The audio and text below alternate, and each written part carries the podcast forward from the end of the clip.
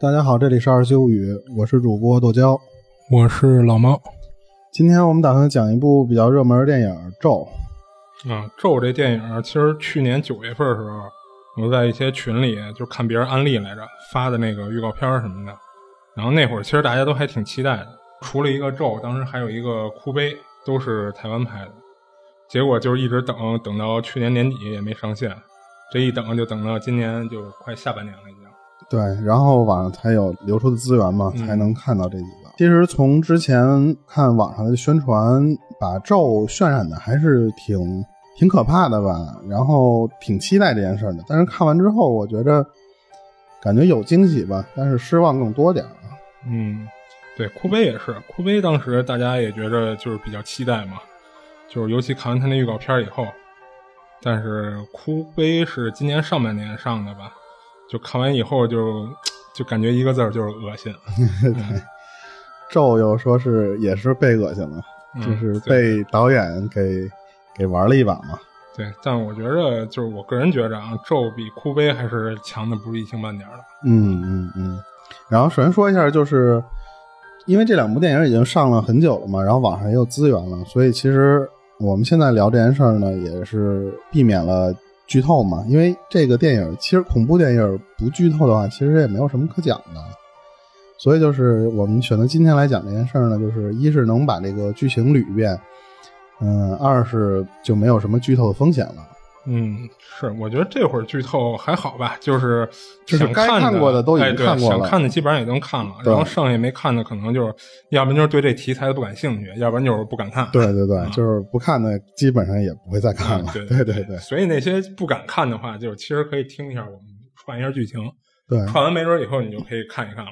嗯，我先大概介绍一下这个电影的背景吧。它的豆瓣评分是六点九分，我觉得其实。六点九分这个分数是不是有点高？这个咱们可以后期再聊这个事儿的时候。六点九还高了是吗？我觉得已经很高。这片儿其实台湾那会儿刚上映的时候，它已经达到了八分嘛。然后就是引进内地以后，就开始往下掉分。台湾那边对自己的东西太自信了，有可能有。对对对，因为这个到后期的时候，我可以给你横向做一下对比，你就觉得它那个六点九分，我觉得还是稍微有点牵强。啊，好，大概讲一下。这个导演吧，导演叫柯梦荣，我在网上大概查了一下他资料，就是零四年拍过一短片叫《鬼印》，嗯，零四年到现在也有十十八年了哈，当时的反响很不错，啊，嗯，据说打破了台湾不能拍恐怖元素的什么什么什么记录，啊，对他之后再拍的片呢，其实都是一些像广告、预告片。啊，做了一些比较幕后的工作，就是没有正经拍什么正片一类的。对对对，二零零九年的时候呢，有一个叫《绝命派对》的电影，嗯，说是他第一部电影，嗯，然后但是我并没查到这个电影的相关资料啊，就可能要不他这个名字的翻译有点区别。啊。可以查到的是，他二零一三年和一个导演叫陈正道，嗯，一起拍过一个电影叫《率性生活之末日逆袭》。这么长名字，就是这种名字，其实就这个分分数，应该按理说应该不不会很高啊。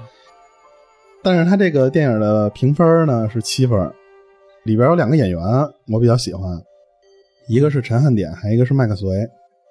麦克隋是之前因为微博很火的时候嘛，他相当于是一个网上的 KOL 嘛，嗯，主要做一些就是比较搞笑的段子，嗯。陈汉典当然更不用多介绍了，陈汉典一直就是搞笑类的嘛。对对对，他的剧情其实我感觉是之前外国有有过这种类似电影啊。他就是说这有三个男主角，嗯，有一天突然到电影的拍摄现场，看到了外星人杀人的这种片段，把这事儿当成一真的，哦，觉得这就是世界末日了嘛，然后决定认真的度过一下最最后的自己的一天，啊，应该是有搞笑元素，结局应该不错。他因为这部电影呢，还获得了第十五届台北电影节的最佳剧情长片的提名啊。之后还拍过三部四到五分的电影，什么类型都有，喜剧啊、爱情片都拍。嗯，也不知道分也都不高，估计是为这个生活妥协了嘛，赚一些钱。因为你想，他是一个拍恐怖短片出道的导演，嗯。所以他就是迎来了他今年最重磅的一部恐怖片嘛，《咒》。嗯时隔了近十年，终于干回这个老本行了。嗯这部电影影片，你看它的评分，你刚才说在台湾刚上映的时候评分很高嘛？对，超八分。对对对，然后他也是获得了第二十四届台北电影节的一个最佳剧剧情长片提名，嗯还有最佳导演奖的提名，嗯全是提名啊。嗯，对，但是不过提名也说明最起码你这个，最起码也受到认可。对对对，这个片子不差了。嗯然后首先我问你一个问题啊，就是那天咱俩一块儿看这个电影的时候，它是总共电影全长是一百一十分钟，嗯，相当于近两个小时的时间了。嗯你觉得？对？你觉得这个电影拖沓吗？拖沓我倒没觉着，就是它一开始，因为它这片儿就是采用了好多那种倒叙啦、插叙啦这种拍摄手法，就是一开始刚第一遍看的时候有点乱，看着有点乱。对对对，如果看完的时候你跟我说这是一个九十分钟的电影，我还觉着啊、呃还还很正常。但是说如果一百一十分钟的时候，其实，在你看的时候，你并没有觉得说这个它哪个地方啊讲的这个节奏太慢了。嗯，对，是，因为它其实一直是一个很紧凑的一个剧情。嗯，你比如像《中邪》这电影前半部就是感觉特别节奏特别的慢，嗯，对对对到了后半边才开始高潮嘛。对对。接下来讲讲剧情。嗯，好。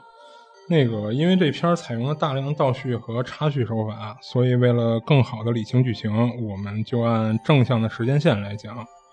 然后，影片一开始呢，作者其实就给大家灌输了这片儿的一个核心观点，就是人的意志会影响现实。通过它两个动图，有一些那个视觉欺骗的动图，一个是摩天轮左转右转，还有一然后个地铁。哎，对对对，还有地铁往左开还是往右开的这个，引发大家这么一个思考吧。然后剧情大概是这样：在台湾一个比较封闭的一个村落里，有一家陈氏族人，这族人供奉着一个叫大黑佛母的神祇，为了从佛母身上获取力量，以求谋生及获得庇护。但是因为这个是邪神，所以同时也会给信奉他的人带来诅咒。陈家人呢，为了削弱这个诅咒，就逐渐发展出了通过符咒啦、什么结印啦、咒语包和祭祀，将诅咒的力量逐渐淡化、分摊出去，甚至洗脑了陈家的后代，导致年轻一代都认为这些仪式、祭祀什么的真的能带来祝福。而且我看网上评论说是他们最后是控制不住了，所以他就是想通过外族人来扩散他的诅咒，分担他们村里的这些诅咒吧。嗯，对，其实我这块我理解啊，就是首先就是一开始他们刚开始供奉那个神奇，就是大黑佛母的时候，可能那会儿大黑佛母的信仰香火之力比较比较低嘛，所以就可能没有那么严重的诅咒后果。嗯，但是就是随着供奉他的人越来越多嘛，陈氏也在开枝散叶一类的，所以会导致他的诅咒力量会越来越强。嗯，所以他们肯定是要想办法去弱化这个诅咒嘛。嗯，但其实这块我没觉着，就是陈氏族人一开始就是想把这个诅咒直接散播到外界，他们可能最开始还是想，比如说遵循祖训啦一类的，就是靠我这一家人的后代什么的，慢慢的去把这个诅诅咒分摊。可能一开始他们想的不是说完全扩散出去，嗯嗯嗯，要不然也不会就是每一次祭献的都是我自己家的孩子嘛，对吧？可能这个事儿早就扩散出去了。嗯嗯然后我们接着讲啊，影片女主若男和她的两个朋友阿东和阿元组建了一个叫“破鬼特工队”的，拍摄野外探险 vlog。这一次主题，他们选择了这两个男孩的家族陈家村。据传他们家族世代供奉着神祇，而族里的禁地就是供奉所在，所以他们就决定这次去那个禁地去拍摄 vlog。嗯，也是为了挣钱嘛，获取一些流量。在呃，影片一开始，他们开车快到陈家村的时候，车轱辘被卡住了，然后发现轱辘里卡了一个佛像。这块我理解的啊，这个佛像其实是一个就是逐渐没落、香火没有那么旺盛的一个正神。然后这个佛像之所以卡他们车轱辘一下，可能就是出于他的善念，去阻拦他们一下，就是不希望他们回到这个陈家村。我倒开始以为是说他嗯卡的这就是大黑佛母，但是后来、呃、是这块主要是因为那个他镜头看那个佛像也没有那么清楚，就是他没有一个给一个高其实就是一个小石佛，但是咱们在影片后期的时候看到那个大黑佛母的佛像的时候，才知道其实前面卡的那个其实呃对，就是你从他这个这个小小石佛的这个外观来看，应该就不是大黑佛母。对对对对，所以我理解应该就是一个就是没有什么香火的那种，就或者说被人抛弃的一个正神，嗯嗯，然后还出于自己的一些善念，还是拦了他们一道，但是结果也是没有拦下来。然后也顺带做了一个伏笔嘛，就是嗯当时女主若男下车的时候，然后去呕吐了，嗯嗯就是一看怀孕了嘛，嗯，但是另外两个人并不知情。对，最开始其实那个呕吐的时候，我以为就是因为我大概知道这片儿是是讲什么，就是已经被讲上身了，是吧？对，我以为就是已经开始就就对影对女主产生影响了，但后来就是发现其实她是怀孕了嘛。嗯嗯。然后就这块这个关于这个小佛像啊，我看网上还有人呃，算是一种过度解读吧，就是因为这个他这佛像这个脸，嗯，他可能是拍的不清楚，或者说可能作者就没想把这个刻画那么清楚，嗯，所以就网上有的人说这个佛像脸你仔细看就全是那种孔洞，就认为其实这这本身就是大黑佛母的一种他的一种诅咒呃呃，对，就是他可能比如说当初在来到这块地的时候，这个小佛像可能是这块地的一个正神，然后大黑佛母就是比如说啊，就给他把打败了，他哎，对，可能就给轰走了。哎，对对对，就是可能对他也产生影响了，所以那个佛像的脸可能会有一些孔洞。嗯但这块其实我是没有看那么清楚的，所以我觉得这个也有可能是过度解读啊。因为他其实对后面也并没有产哎，对对，生影响。这块对后边剧情没有太大影响。对对对，好，我们继续。然后他们开车就进进村了。进村了。嗯进村第一遍进的时候呢，其实是没让他们进的，就是因为这个若男，若男在村里人看是一个其实是一个外人，然后这个村其实还是相对比较封闭的，而且又是赶上这么一个就是他们祭祀的这么一个时间，嗯，一个一个节日吧，他们其实是没打算让若男进村的，就是当时还跟若男说，不行你就先在外边等一等什么的。我开始以为嗯只有阿东的弟弟，嗯他是族族里的人，啊、对后后来慢慢看就是知道那个阿元原来他俩也都有关系，都是陈氏的后人。啊，对阿阿东，对，后来其实阿东和阿元应该都是这个陈氏的族人，对俩人可能就是比如说表兄弟、堂兄弟类的这样嗯的关系。嗯嗯然后呢，本来一开始拦住他了，但是后来他们那个这个族里的一个姑婆，可能是他们一个比较德高望重的一个老人吧，她通过车玻璃发现可能若男怀孕了。她好像给他号了个脉吧？啊，对，是一开始她发现可能是怀孕了，嗯于是就就绕到若男这边，就是说你把手伸出来让我看一看，就给他把了个脉。其实可能就是把了一下，发现啊，确实是喜脉喜脉。啊，所以他就认为其实她怀孕的这个怀的这个孩子应该也是陈家村的人，嗯所以就是嗯。也就把若男就当做陈家村的人。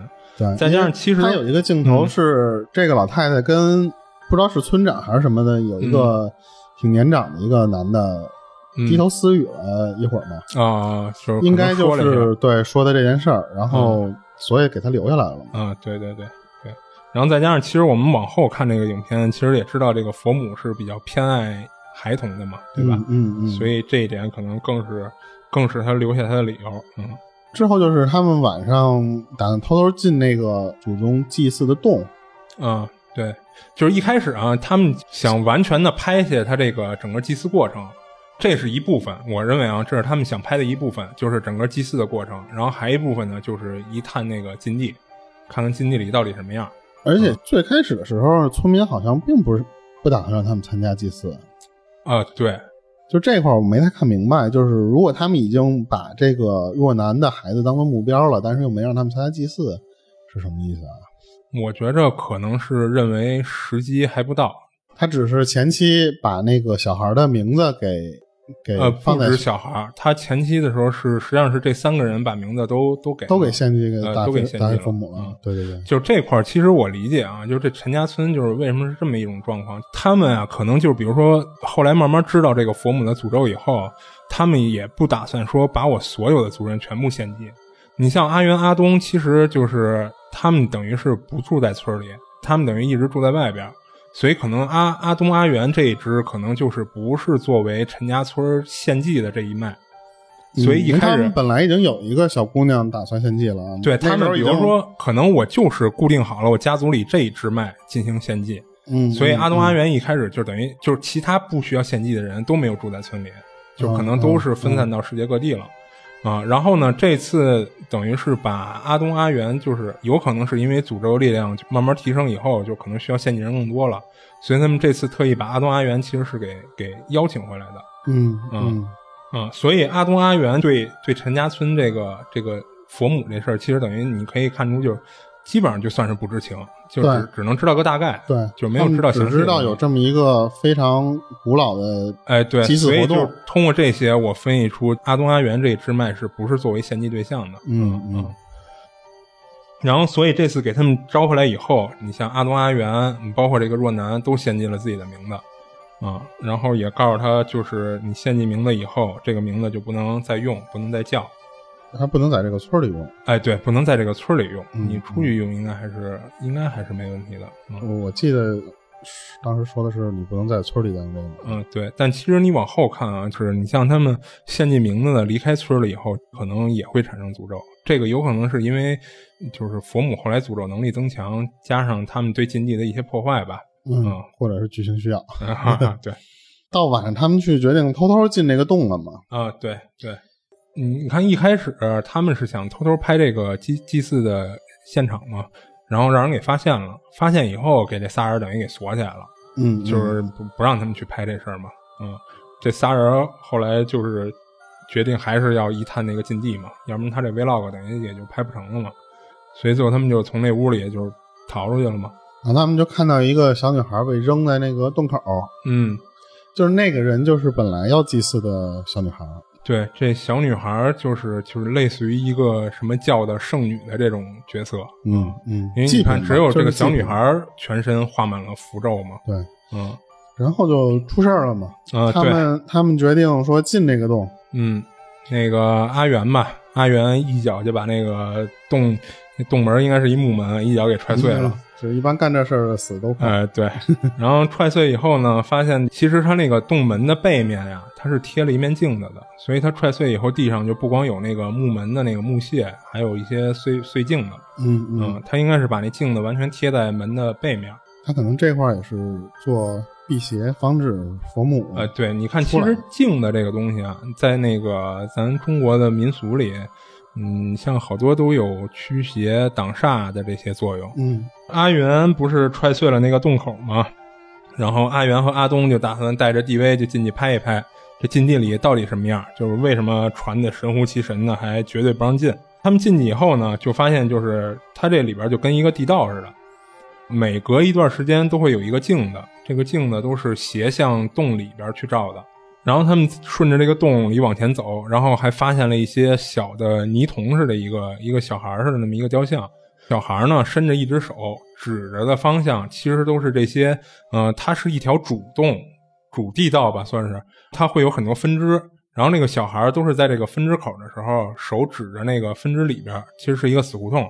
在那个分支的最里边，都会放着一个祭台，祭台上面放着就是那些就是要献给佛母的一些祭品。然后你像有那个什么头发啦，牙齿啊，对牙齿，然后还有包括那个那耳朵，大概就是这三类吧，应该是，嗯啊，然后这个小孩都是等于指着这个死路，指着那个祭台，他们再往里走，再往里走，走到最深处的时候，其实这块他是没有把后面东西都讲出来。啊，对，这个其实我们要从影片观看顺序来看。他这地道里的内容啊，就只有看到最后才知道具体发生了什么啊。他的男友还有男友弟弟从那个洞里跑出来了嘛？嗯。之后，她男友的弟弟是阿元还是阿东，就开始有问题了，精神不正常嘛。啊，对，其实是这样，就是那你看这块，如果我们不讲洞里，那就是以若男的视角，若男视角就是他没跟着他们俩进洞嘛，因为毕竟她也怀孕了，嗯，他就没跟他们俩进去。这会儿就是他那个阿元跟阿东进去没多一会儿，他就听见从洞里传来咚咚咚的声音，就好像敲墙的声似的。然后再过一会儿，就发现只有阿元自己跑了出来，阿东没出来。嗯嗯。然后阿元出来以后，就就有点精神，就有点不正常了。然后后来村民才把阿东给给拉出来。就出这事儿了以后嘛，就是村民才进洞把那个阿元也搬出来。但是那会儿阿元其实脸上已经盖上白布了。其实应该已经死了。对对对，阿元出来以后，其实他嘴里一直在喊着：“不要问我名字，不要问我名字。”再过一会儿，就是他们回到那个村了。嗯，就是那个女主若男回到村了。呃，对，然后若男就哦，这块儿若男还被村里人扇了一大嘴巴子。啊，对对对，因为他们等于破坏禁地了嘛。嗯若男他们不知道这件事儿其实有多严重，但对于这帮村民来说，他们知道就是等于已经破坏了佛母的一些封印了，闯祸了，对，闯了一大祸了，等于嗯是。嗯然后这会儿若男呢，就是追着阿元，就是因为他没看见阿东嘛，他就一直追着阿元，想问怎么回事儿。然后阿元也是就疯疯癫癫的，嘴里一直念叨着。然后后来呢，就这块突然有一镜头，他拍了一个细节，就是阿元的嘴里啊，后来就开始长出了一排一排的牙齿，对对，它开始是掉，啊、对他自己的牙都掉了，对，都顶出来了嘛，等于是新牙全顶出来了。除了它原本的这上下两排以外，它开始往里一排一排的长。开始看这儿的时候是第一次感觉到，嗯，这这是一恐怖片儿，对 对对，对，开始吓人了。嗯，然后这时候阿元已经被烧了，阿东吧，呃，阿东，对对对，阿东已经被烧了，嗯，然后后来阿元就是开始长牙嘛，长牙以后以后想咬那个若男来着，结果没咬成功，就后来就也不知道怎么他就从楼上掉下来了。嗯嗯嗯嗯，这个后面有一个地方，嗯到时候我给你解释这个地方。嗯，行，嗯嗯，若男呢？若男其实那个就是他们阿元跟阿嗯、阿元从那个洞里出来的时候，实际上是把 DV 就是等于是吊在了洞口边上嘛。嗯嗯若哦这块有一细节，就是若男在捡那个 DV 捡那 DV 的时候，被祭祀的那个，咱可以给她叫第一代的信女吧，那个小小姑娘跟她抢那个 DV 来着，嗯，他不想让她把 DV 拿走。嗯。嗯这块儿其实我们看到后来理解的话，就是认为其实这个小女孩知道这个 DV 可能是一个诅咒的媒介，她不希望若男把这个 DV 带出村儿，嗯嗯，所以这块儿可能是出于善意，她去抢那个 DV。就感觉那个小女孩应该是知道些什么呃，对更，更对。深的东西。对对对，哦对，然后这块还有一个细节是什么呀？若男在洞外，就是阿元冲出来以后，若男开始就是流血，顺着他大腿开始流血，嗯嗯，嗯就是可能他这个孩子可能就是要保不住了，要流产。这会儿那个第一代信女那小姑娘给若男喝了一个东西，一坛子水。对，一潭的水。这块其实可能啊、我们之前有讲漏的地儿。他们在献祭完名字以后啊，那个第一代信女带着若男去到了一个祠堂似的一个一个地儿，只有他们俩人。当时呢，他就把那个若男让要了若男一缕头发，把若男头发放在了一个陶罐里似的，啊，或或者说放在一个盒子里。后来那个镜头切到这个盒子里，发现盒子里都是癞蛤蟆，就他等于是把若男的头发喂给了癞蛤蟆。嗯，这块我理解就是，其实算是祭祀的一步吧，可能算是第一步，呃，或者说第二步。第一步可能是把名字献祭，然后第二步可能就是把自己的头发去喂给那些，嗯、癞蛤蟆什么的。这块就有点跟养蛊似的，有点跟东南亚那边养蛊似的。他那个当时在那个祠堂里，他献祭完他的头发给那癞蛤蟆以后，嗯那个小女孩想让他喝那里边的水，但是若男一看里边全是癞蛤蟆，那水还黑乎乎的，肯定当时就拒绝了嘛。其实我觉着啊，他喝那个水可能是，比如说他第三步的仪式，然后当时等于没有成功。后来若男不是就是有流产的迹象吗？那会儿小女孩就等于趁他不注意，把这个水给他，然后若男喝了下去。那个水后来其实你发现，就是若男把这罐子给打碎了，打碎以后你发现那个从罐子里跳出来都是癞蛤蟆，那个水当时可能就是小女孩准备让他喝的那个。然后就接着往后嘛，然后就是若男就等于是最后就出了村了嘛，就逃出去了，因为那个阿东阿元等于都死那儿了嘛。然后若男出村以后呢，其实这块儿，嗯、从影片的，就是连贯度来说，就是他没有演那块儿，但是后后边可以分析出来，就是他从村出来以后，他等于直接去了警察局报警，嗯，对，因为毕竟是死了俩人嘛，而且你像他们那种，他们敢组建破鬼特工队这种，其实他们一开始是就是没有那么迷信的，就是他们不信这些事儿，所以他出来以后第一个想法还是报警。去了警察局以后呢，就等于把 DV 就交给了警察局，然后那个那警察看完 DV 以后，就是嗯这块儿，因为它是一个那种监监控器的那种视角，所以也没有对话，也没有内容，你只能去自己去分析一下。相当于就是那个诅咒被传出来了，然后看过 DV 的人都会死嘛。对，等于第一步其实是传到那俩警察那儿了。对，那俩警察最后就上吊自杀了。呃，不是上吊，那俩警察是吞枪自杀了。啊，我怎么记得是上吊的？嗯，看那个监控，就是那监控到了晚上的时候，那俩警察就先后的吞枪自杀，一人给自己嘴里来了一枪。哦，那可能等于就是报警也没有什么结果嘛，没有什么结果。后来那个若男就等于回家了，回家以后他就把这些事儿就跟他的父母说了嘛。然后他的父母这会儿觉着他这事儿确实有点邪性，就带他找到了这个片里嗯算是相对关键一点的一个叫嗯阿青师夫妇，相当于是一个庙堂的一个一个小的主持吧，就算是想让他们看能不能给解决一下。然后那俩夫妇就是看完这事儿以后呢，决定帮他们把这个 DV 封印住，提醒他们不要看，不要说，不要问。然后这会儿他们就回家了。回家后来从我我们从他们那个就是他爸开的那个车上的那个那行车记录仪上，可以听到就是他们的对话嘛。其实那个他爸已经看过 DV 里的内容了。嗯，当时他妈还跟他吵起来了。他妈说：“那个人都说了让你不要看嘛，你还是看。”后来结果没多久就发生车祸了。对，出车祸的时候，当时他妈就是就当场就死亡了。他爸呢？他爸其实就是没有那么严重，就从车里出来了。但是从车里出来，我们也是通过他那行车记录仪上能发现，他爸那会儿已经有点不正常了。他从车里出来以后，就嘴里一直念着自己的名字，一边念着自己的名字，然后一边往前走。然后这会儿突然过一辆大卡车，就给他爸也撞了。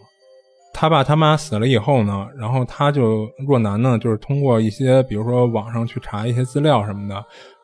找到了云南有一个大和尚叫释云空，这个释云空是一个密宗和尚，然后据说就是法力很高什么的，能解决这些事儿。于是若男就带着这个 DV，就实际上就去去云南了，就找到这个释云空。这一块其实从那正向的剧情来看的话，他前期没有交代，他是后期才交代出来的。其实这个大和尚在那会儿已经给他解惑了。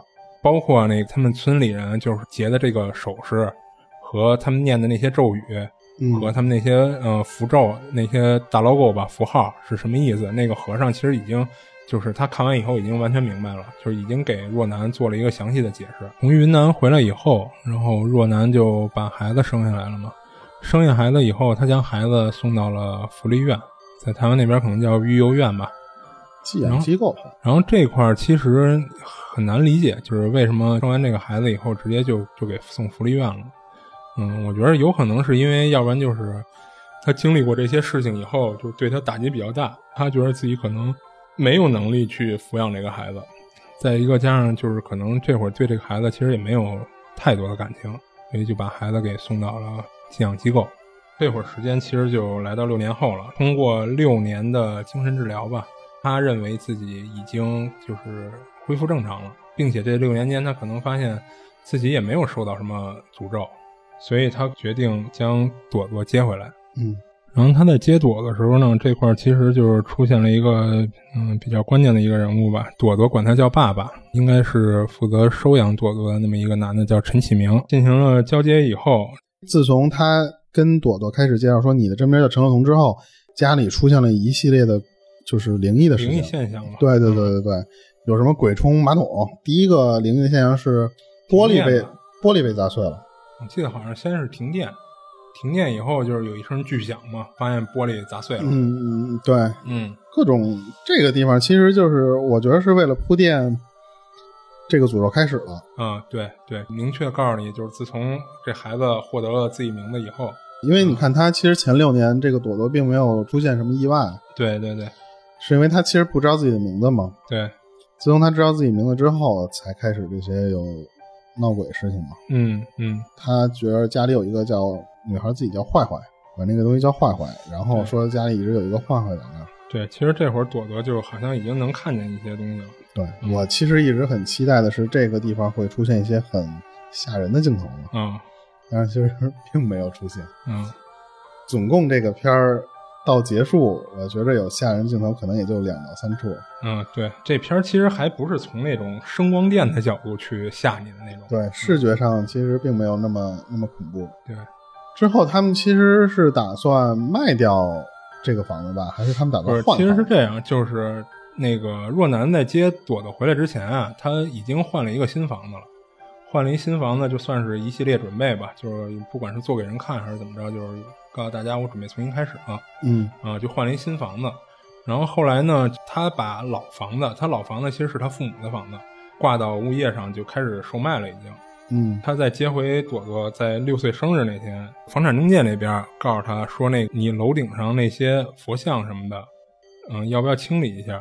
所以他就等于是带着朵朵回到了老房子嘛。然后若男带朵朵回到老屋以后，嗯，若男在跟那个房产中介聊天的时候，这会儿就发现朵朵被那个坏坏牵引着到了屋顶，朵朵就从那个屋顶的墙那块翻下去跳下去了。爬上来以后呢，他就撬开了那个佛堂的门嘛，就进去了。进去以后，他发现就是后来嘛，后来那个若男就是发现找不着朵朵了，就开始去找。然后后来就就是到屋顶，到屋顶以后，他发现那个佛堂的门开着，而朵朵坐在那个佛堂地上，拿着那个 DV 在看那个 DV。然后从这块开始，孩子就开始出问题了。对他们带着朵朵到医院嘛，到医院，然后医生检查以后发现他那个朵朵下身已经瘫痪了。嗯、这个地方就很离奇啊，嗯没有缘由的下身就瘫痪，就感觉突然的就发病。嗯，然后他他就只能把朵朵接回家嘛。然后因为嗯、呃朵朵被若男接走以后，就是产生了这种种种情况，包括导致他下肢瘫痪什么的，所以那个福利院和法院就认为，其实若男是不具备继续养朵朵的条件的，所以准备把朵朵再收回福利院。然后若男这会儿他准备就是带着朵朵偷偷的逃走，因为他并不想让福利院把朵朵给收回去。他在准备带他逃跑的时候，这会儿遇到了陈启明，是因为他也想当这孩子的爸爸嘛，所以最后决定还是跟若男一块儿逃跑。他们决定去找一开始他们找过的那个阿青师夫妇，嗯，看能不能解决这个诅咒的问题。找到阿青师夫妇以后呢，他其实，在路上的时候还出现点灵异现象，可能这也是为了增加，就是说大黑佛母这时候已经有一些诅咒在追他们了。，对，就是为了体现他这诅咒能力，其实已经在逐步增强了。嗯嗯，就是他们在路上开车遇到什么鬼打墙什么的，嗯嗯他们找到阿青师以后，阿青师再次封印了 DV，并且教了他们一种方方法吧，准备给他们做法，让朵朵七天七夜不能吃不能喝。然后若男就带着朵朵回家了嘛。这会儿陈启明其实是自己把 DV 偷偷拿走了。他跟那个若男说的是：“我看看能不能帮你去解决这个诅咒的这事儿。”若男带着朵朵这块儿，前几天其实他还是能够忍受的，但后来看着朵朵这不吃东西，包括又发烧什么的，他实在受不了，最后还是偷偷给朵朵吃了一个凤梨。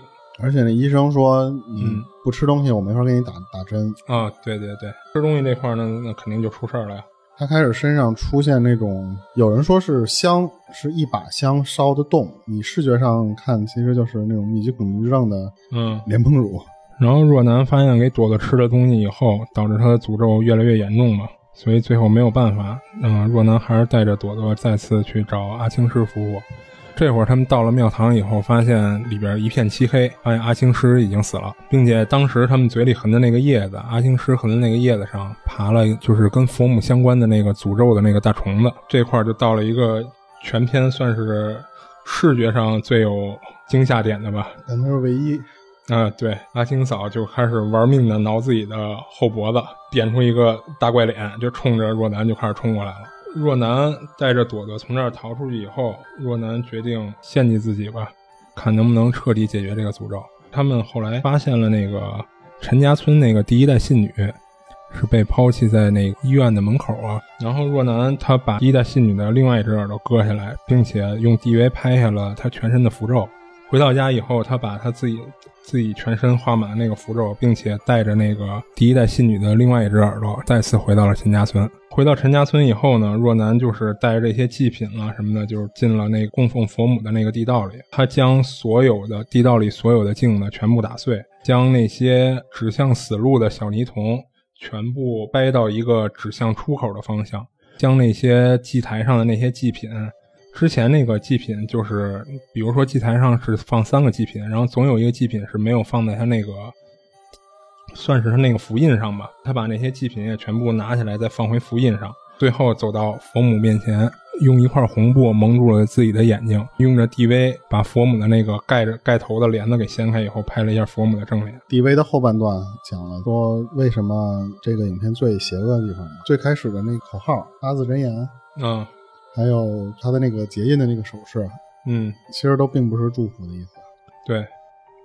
你像最开始那八字真言，其实他一开始去云南的时候，那个石云空大和尚已经给他做了一详细的解释。那个八字真言其实是闽南语的一个谐音梗，是福祸相依，生死有名，谐音过来的这么一个嗯、一个咒语。原意是说我愿意共享诅咒，献出性命。然后若男就在禁地直接磕死了。然后影片到这儿就基本上结束了。这个电影其实在网上还有一部分是删减片段没有放出来的，它有些是放到了预告片里。嗯在若男从那个村里跑出来之后，他在电视上有一个新闻，那个新闻是说河里边发现两个尸体，嗯然后那个尸体上面呢有很多蜂窝状的孔洞，嗯这两个人正是那个阿东和阿元。嗯这个地方有一个细节，可能是也是因为为什么被删的原因，就是说他并没有说这个是其中一个人的身体上有烧伤。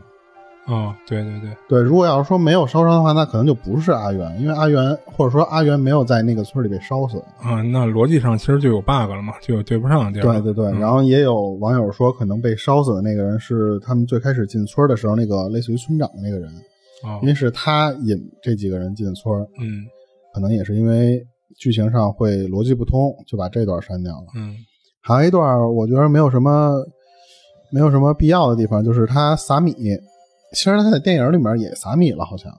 第三段是说女儿自从知道他自己名字之后呢，开始掉牙，嗯他有一颗牙齿和洞窟里边的那祭祭坛上的那个牙是一样的，是根儿都黑了。啊，就是根儿已经开始腐蚀了。对对对，还有一个是那个启明爸爸，嗯，那个启明爸爸他去云南之后，他他第二天醒来之后，他发现那个旅店里面床边全是血脚印儿，嗯然后他对比了一下，发现那个血脚印儿就是他自己的。嗯第五个是说这个若男又又回到了那个陈氏村落，嗯然后他在一个庙里边发现了一个盒子，嗯然后那个盒子旁边有一个福袋，一个红色的布袋，嗯。他在那个地方给自己画的符。哦，那这个跟剧情好像有点对不上。，对，但是他只是给他自己脸上画符，因为咱们电影看到是他在家里给自己身上画完符之后脸是干净的，嗯但是电影结束的那个地方的时候，你看他脸上有符，哦，这就是被删减的那一段。哦他在那个洞口的时候给自己在在在脸上画符。嗯然后还有一个细节的地方是什么呀？他在进那个洞之前，嗯他是找了那个红红色，不知道是麻绳还是塑料绳，嗯他在洞口绑住了之后，他拿着那根绳进去的。哦这一点可能也是想和他最后结局不一样的地方是什么？他既然这么做的话，他可能就是说，我想进那个洞，我还想出来。然后第六段，其实我觉得这一段删了挺可惜的，就是在阿东还是阿元，就是她男朋友嗯看到那个洞里的那个景象之后，嗯他 DV 临就是拍不到的那个角度的时候，嗯然后呢看到了从洞的那个四周伸出来的那个手，嗯没有血色的那种长手，嗯。它其实有更多的那个镜头，当然这一段被删掉了。还有一个就是比较有名的那个叫神将出阵，嗯。这个应该是在他带着女儿跑的时候，其中的一段剧情被删掉的。嗯。看他那个删减片段里讲的是说，在那个一个类似于晚上的庙会，嗯。看到了那几个神将，然后但是那个神将自从看到了这个小姑娘之后，就开始想把他包围住，嗯一点一点冲他们走嘛。嗯，这时候他发现这个朵朵很害怕，嗯若男就带他跑了。嗯看了有的那个网上评论说，如果他这段要是他没没跑，可能这个电影就结束了，是因为不管是八家将还是关将手嘛，如果发现了鬼怪，他们是要顺手就给铲除的。对，这也就是为什么在那个镜头里边，那些人发现了朵朵之后，都气势汹汹的要把他们围住。嗯还有一种说法是什么呢？删掉这段的目的是因为彰显了大黑佛母的恐怖嘛。如果在这个电影里展现了更多的这能克制大黑佛母法力的这种神将，嗯可能就不会显得那个大黑佛母能让人觉得那么绝望，没有办法能能解决。嗯，对，其实你像无论八家将还是关将手啊，他们最终 BOSS 都是地藏王。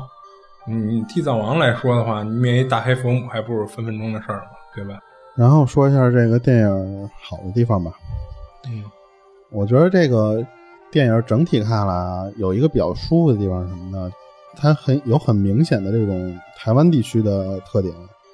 它整个电影的布局加上一些镜头的运用，它非常干净。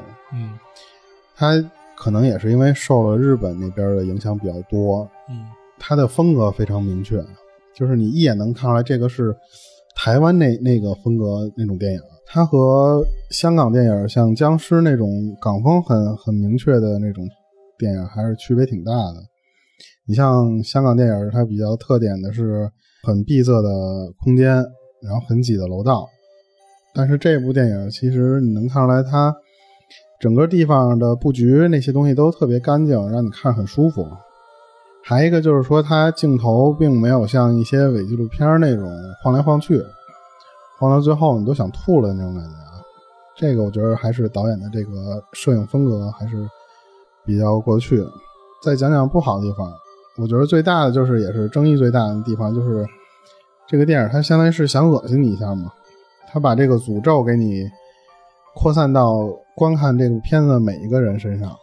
对你像他那个这个片儿一开始前期的时候，他告诉你，就是他那个什么八字真言是一个祝福语似的，让你跟着念什么的，然后包括给你放出那些，嗯、他那个 logo，让你就是无意中就记下来嘛，嗯，对吧？对对，嗯，然后到影片最后的时候，给你来一反转，告诉你实际上这八字真言并不是祝福的意思，嗯。对对，就恶心恶心你一下，但是他这个创意我觉着做的还是不错的。嗯还有一个地方就是他前期的时候采用那种插叙方式讲故事，我觉得很乱啊。那可能就会你看的时候你会就是不明白他这一段是六年前还是六年后。这个其实你必须得完全把这片儿从头到尾看一遍，然后还得注意观察他那些什么 DV 啦、监控啦，包括他那个行车记录仪上的那些记录的日期，嗯你才能就是把它按一个正确的时间线给它捋出来。对，可能也需要你再看一遍，嗯因为有些电影你可能再看一遍的时候，你能发现有不同的一些理解。对，对，然后还有一些我觉得是比较不合理的地方吧，就是像，嗯、朵朵在天台进那间屋子的时候，他等等若男看到他，发现他正在观看那个 DV，那个 DV 居然放了六年还有电，我觉得也是有点不合理吧。嗯，这块儿我看有人的解释说，就是若男把这个 DV，他等于在六年间一直在给他充电，就是想给自己算是留一条退路吧。就如果这六年这个诅咒就是没有解决掉，那我这个 DV 我是不是能用来传播诅咒啦什么的？嗯嗯帮自己化解一下。嗯。所以他一直有给他充电。还有一点就是，若男她那男朋友在进那个洞之后，他直接出来之后就就直接被烧了。嗯。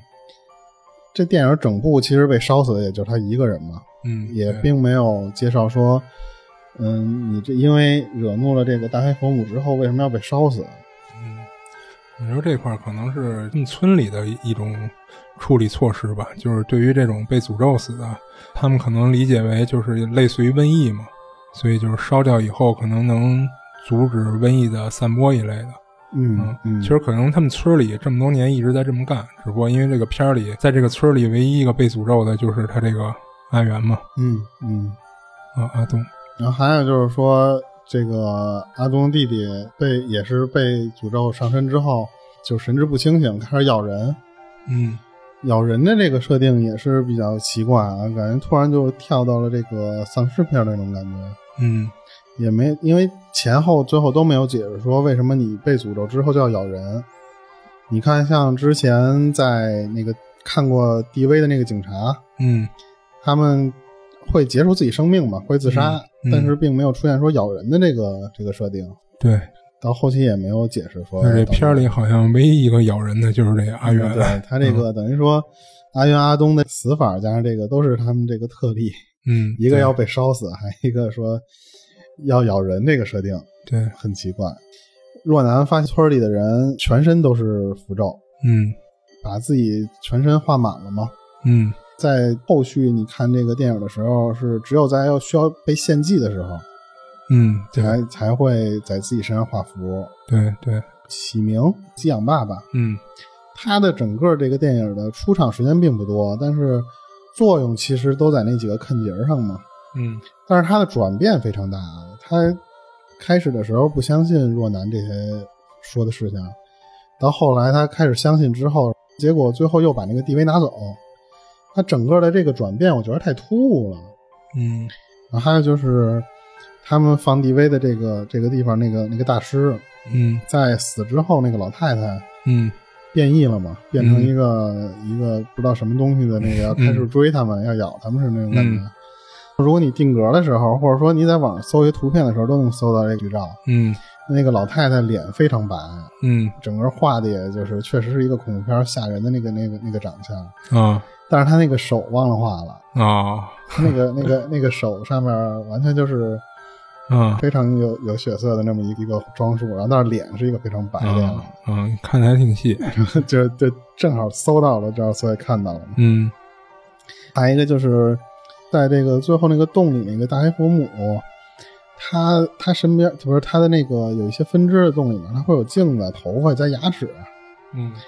像这些其实他都没有具体交代说这些东西是为什么需要这些东西啊，就是像头发，然后加上牙齿这种东西，你为什么要用这两个东西也没有介绍，单纯的放在那儿瘆人用的，我感觉。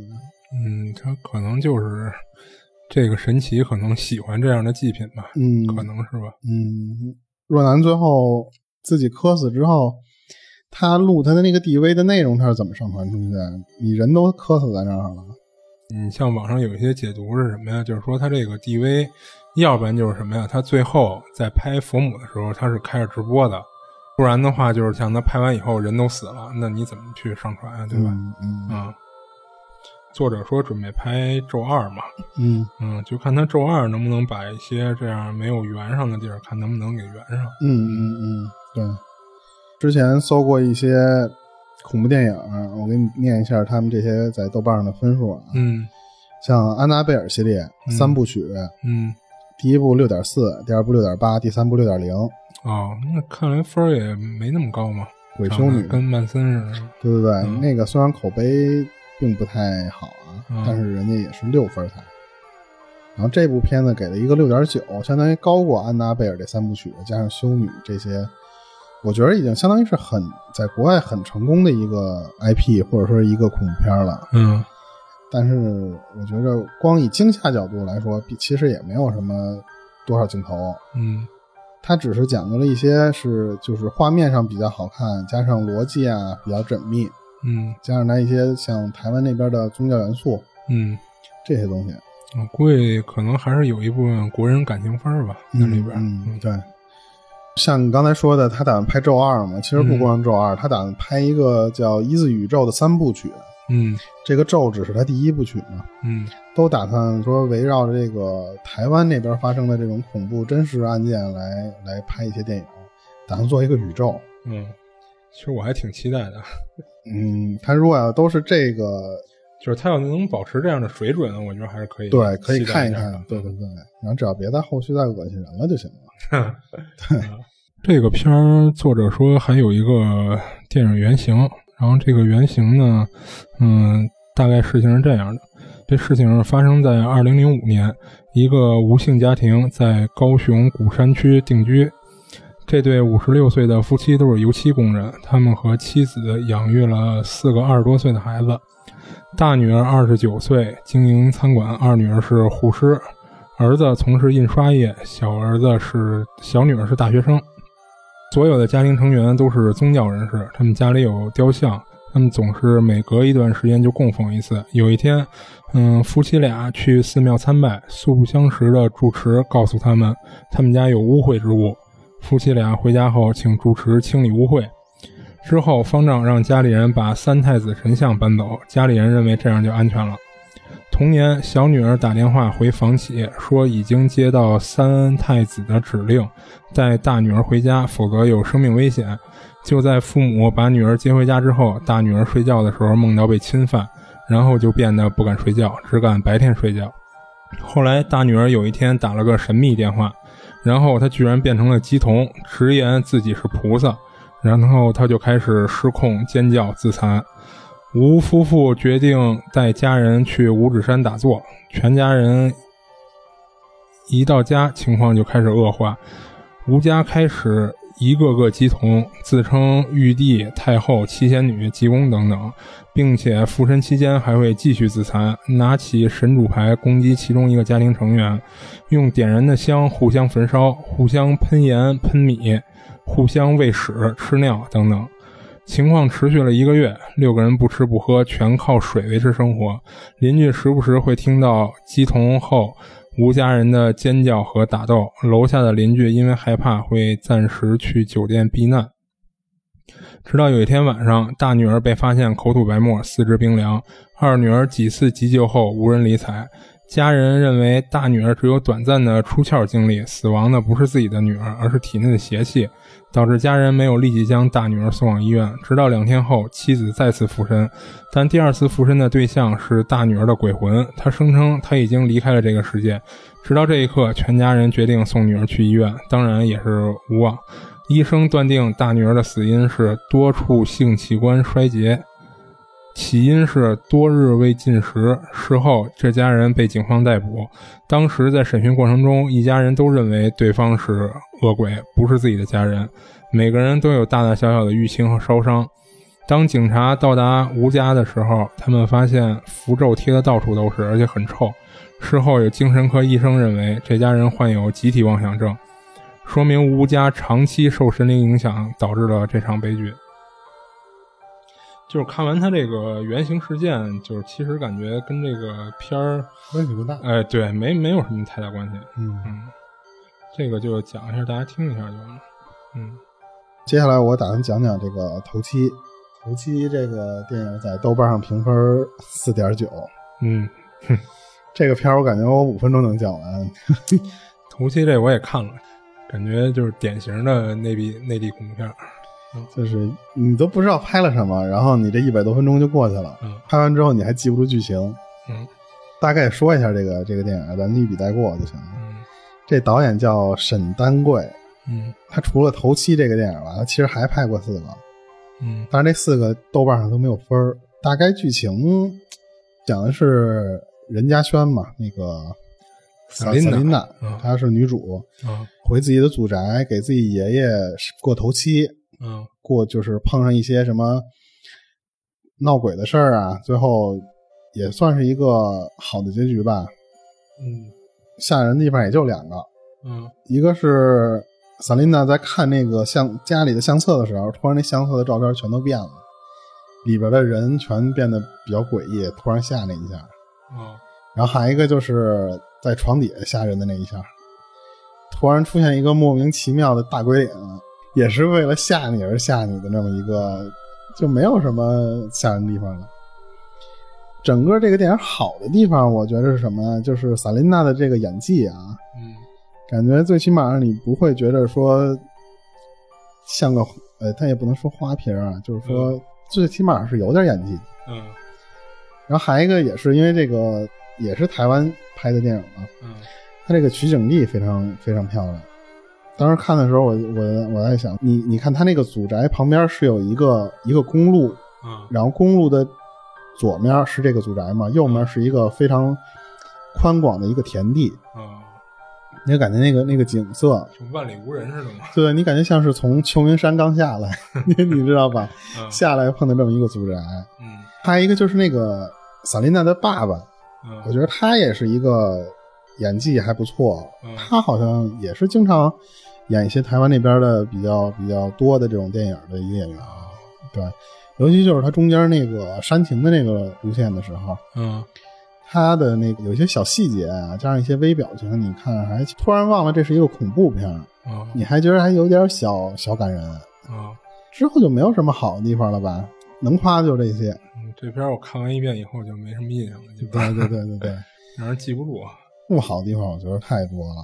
嗯一是这这个这个片儿的剧情太太平淡了，嗯它没有一个说先铺垫，然后再高潮，再结尾什么的这种这种东西。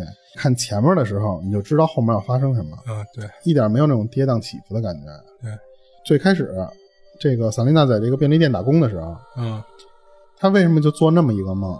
嗯就是那个梦里面就已经提示你说走，但是她那时候她根本就没有，她什么都没干，嗯，她就是那天他就在打工，他都不知道自己家里人死了。啊你是觉得这个走其实不太合适吗？吧？对你，你你往后点他首先还没去呢。对你往后点放，你在那个那个冰柜上面写出一个那个哈气的那个走字儿吗？嗯我以为是整个头七这件事儿要在这个店里闹，嗯我还期待着说马上就要闹鬼，马上就要出现什么什么，结果最后什么都没发生嘛，发现是一场梦。他的这个叔公对他们家这个仇，我觉着没有没有讲为什么，就是他是说为什么，但是呢，我觉得这个恨有点大。嗯，就不至于。对他的叔公不是因为就是家里的遗产，加上可能他以前的这些，他爸萨琳娜他爸嗯对他的这个态度，嗯他觉得很不公，嗯然后就决定就给人弄死了。啊，就就灭人全家嘛，就啊，我觉得你你这搞得有点大，你嗯你为什么要就因为这些事儿，你你是可以，但是你多做点铺垫啊，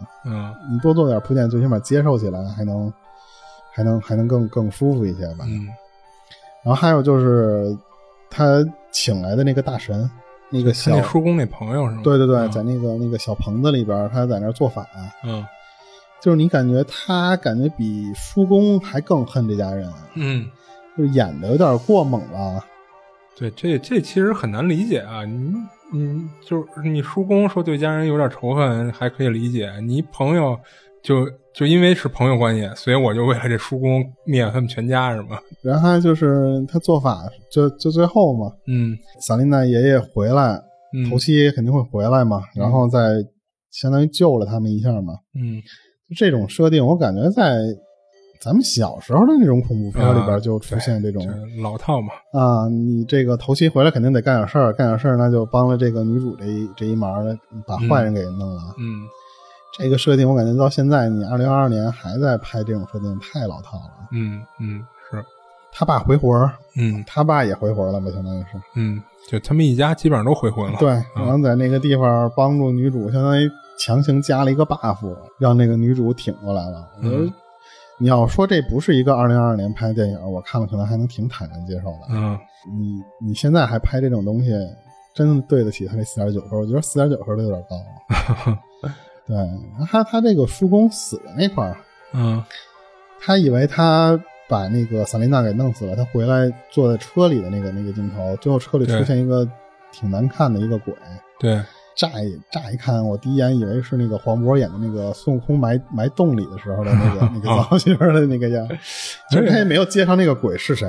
对啊，你要说其实那个鬼以他爷爷那个样子去示人，我觉得还还算可以理解。对，或者是他爸和他全家人那呃些人，不对他爸他爸全家人就是那会儿已经被他叔公给灭了啊，对，就反正都可以嘛。那剩下的就是他爷爷了嘛，对对吧然？后你就莫名其妙插出这么一个大头鬼进来，是，我也觉得太太难受了。就是而且为什么呢？我感觉这片儿里好像就是所有的鬼都有物理伤害，都有实体似的。嗯，对对啊对，他可能也是就是这种设定，因为你、嗯你再不设定点这种这种这种东西的话，感觉这个片儿连看都没必要。嗯其实你看这个整个这个片儿下来，嗯大概我就真是两句话就可以解决解解释了吗？就是嗯萨琳娜带着她的闺女嗯回、回老家给这个爷爷过头七，嗯但是他们家人全都不欢迎他。为什么不欢迎他呢？是因为他年轻的时候怀的这个孩子，嗯他们家人看不上他，他就就就跑到台湾另一个什么城市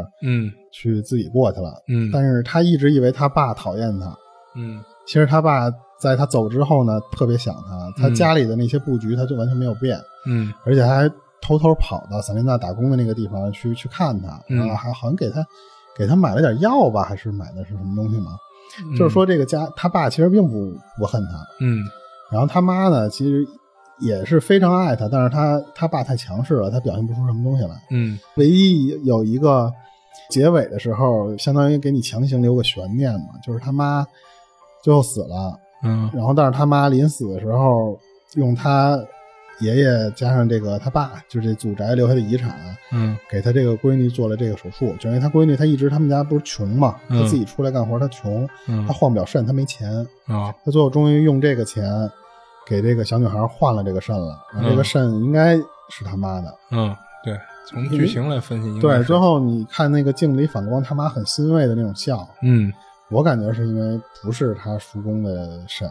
嗯但是他还会有一个反小反转是什么东西？就是最后这小女孩醒了之后，她在这个病房的厕所里边对着镜子照照相的时候，嗯就是照就是照镜的时候，嗯还有一个磨牙的那个动作。哦这个磨牙动作是跟他之前叔公做过的这么一个动作是一样的。哦对，所以他就是有可能会给你做一个小的一个小反转，说这小女孩是不是最后还是被这个叔公他们这一这一伙人把这家里给相当于夺舍了，哦最后附身在了他身上。基本上这部片就这样，嗯，没有什么可讲的，嗯太烂了，我觉得。好看的这种恐怖片啊，或者说一些什么大电影，我感觉现在都比较少。嗯像之前上映的那些，像《雷神四》啊，还有一些什么，感觉都没有什么可看的了。嗯就唯一觉得那个《月光骑士》，嗯，感觉还对对对还可以，真是因为片荒了嗯才看的这个头七。是，然后基本上今天我们要讲的就是这些东西。如果您喜欢这种形式呢，也希望您多加个关注。有什么想沟通的地方，也欢迎您在评论区留言，我们看到后一定会及时回复您。嗯，这里是二期物语，我是主播豆椒，嗯，我是老猫，我们下期见。嗯。如果您有灵异相关的经历，愿意和我们分享，欢迎您微信搜索公众号“二期物语”，您可以给我们投稿，同时主播可以拉您进群。